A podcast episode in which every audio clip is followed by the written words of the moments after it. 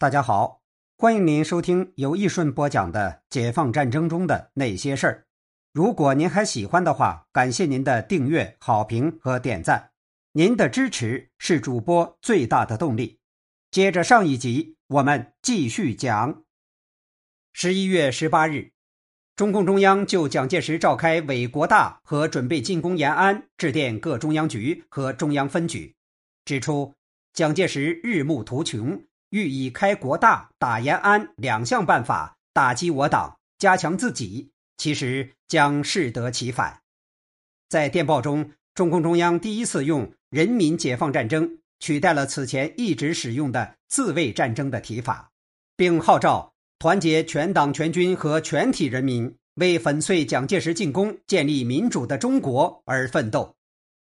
十一月二十一日，中共中央在延安召开会议。决定用打倒蒋介石来最后解决国内问题的方针，这一方针的确立，使人民解放军由自卫战争转变为全国解放战争。从一九四六年十一月到一九四七年二月，人民解放军依托解放区实行内线作战，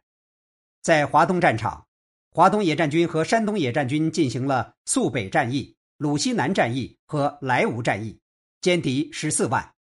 晋冀鲁豫战场歼敌六万，晋察冀战场歼敌一点六万，东北战场歼敌五点八万。人民解放军势如破竹，粉碎了国民党军队的全面进攻。为充分发动群众，调动农民的革命积极性，推翻国民党反动统治，中国共产党在解放区开始了彻底解决中国土地问题的进程。一九四六年五月四日。中共中央发出关于土地问题的指示，即五四指示，标志着土地政策的根本改变，即由抗战时期实行的减租减息政策改为没收地主阶级土地，分配给农民。五四指示指出，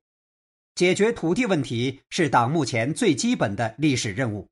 各地党委必须放手发动与领导群众来完成这一历史任务。必须坚决地站在农民方面实行土地改革，拥护农民一切正当的主张和正义的行动，批准农民获得和正在获得的土地。五四指示中规定，不可侵犯中农土地，整个运动必须取得全体中农的真正同情或满意，包括富裕的中农在内。对富农和地主，地主中的大中小，恶霸非恶霸。应当有所区别，一般不动富农的土地，保护工商业，不可将农村中解决土地问题、反对封建地主阶级的办法用来反对工商业资本阶级。对开明绅士在运动中应谨慎处理，适当照顾。五四指示发布后，各个解放区普遍开展了耕者有其田的土地改革运动。到一九四七年二月。约占三分之二的解放区基本解决了土地问题。据统计，各地获得土地的农民，晋冀鲁豫解放区有一千万人，占全区人口的三分之一；东北解放区一千五百万人，占全区人口的二分之一；晋绥解放区有一百万人，占全区人口的二分之一；苏皖解放区有一千五百万人。土地改革的胜利，解放了农村的生产力。极大的调动了广大农民保卫解放区、支援革命战争的积极性。到一九四六年十月，全解放区有三十万农民参加了人民解放军，有三百万至四百万农民参加了民兵或游击队。比如，晋冀鲁豫解放区获得土地的一千万农民中有两百万参加了民兵，另有十万青壮年加入主力部队参加战斗。事实证明。从解放区进行土地改革之日起，国民党反动派的丧钟已经敲响了。与解放区轰轰烈烈的土地改革运动同步，中国共产党在国统区领导各界民主人士和人民群众，掀起了声势浩大的爱国民主运动，逐步形成配合人民解放战争的第二条战线。这是一条看不见的战线，但这是最重要的战线，因为。民心向背，历来是任何一场胜负之争的决定因素。一方面，为了在内战期间从美国获得更多的援助，国民党政府不惜出卖国家主权，使国统区进一步殖民地化。从一九四六年十一月起，与美国签订了《中美友好通商航海条约》等一系列不平等条约，使美国攫取了从陆地到海上、从空中到地下、从政治到经济、文化等各方面的特权。美军在中国横行胡为，包括军车肆意伤人、官兵殴打杀伤无辜百姓、侮辱强奸妇女等。据不完全统计，从1945年8月至1946年11月，在上海、南京、北平、青岛、天津等地，美军暴行计有3800起。上海平均每天都有一人死于美军之手。美军累累罪行激起了一切有爱国心的中国人的公愤，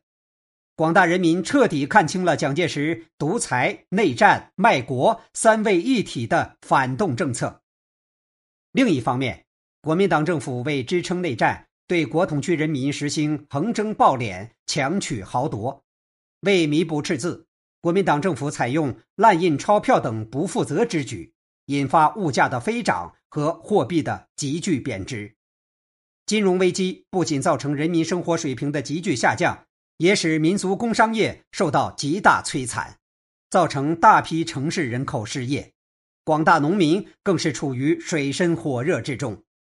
国统区的社会危机全面爆发。国民党政府已经走到了人民的对立面，从一九四六年到一九四七年五月。在国统区形成了学生运动、工农运动和各阶层人民的斗争汇合在一起的反内战、反饥饿、反迫害的民主运动。中国共产党利用有利时机，适时的取得了这条不见硝烟的战线的领导权。一九四六年十二月，中共中央改组了中央城市工作部，由周恩来兼任城市工作部部长，李维汉任副部长。规定其任务是在中央规定的方针下，研讨与经管讲管区的一切工作，并训练工作干部。与此同时，中央指示各地党组织选派一批适宜的干部到大城市去开展职工、学生、青年及妇女运动，要求坚持隐蔽精干、长期埋伏、积蓄力量以待时机的工作方针，坚持有理、有利、有节的斗争策略。注意把反美与反蒋斗争结合起来，把经济斗争和政治斗争结合起来，把合法斗争与非法斗争结合起来，力求从为生存而斗争的基础上，建立反卖国、反内战、反独裁与反特务恐怖的广大阵线。在共产党的领导下，国统区人民的爱国民主运动迅速高涨。一九四六年十二月二十四日晚。发生了美军强奸北大女学生沈崇的严重事件。十二月二十六日，北平三家报纸报道了事实真相。国民党当局不仅不保护人民利益、维护民族尊严，反而通过中央社为美军辩解，说什么“酒后失检，各国在所难免”。美军的暴行和国民党当局的丑态，顿时激起了国人的巨大愤怒。十二月三十日，北大。清华、燕京等高校五千多学生联合举行了抗击美军暴行的大游行。三十一日，中共中央指示国统区的地下党组织发动各大城市群众响应和支持北平学生运动，努力在运动中造成最广泛的阵容，采取理直气壮的攻势，使此运动向孤立美蒋及反对美国殖民化中国之途展开，为运动指明了方向。各地党组织根据中央指示精神，坚持以美军退出中国为中心口号，把斗争引向深入。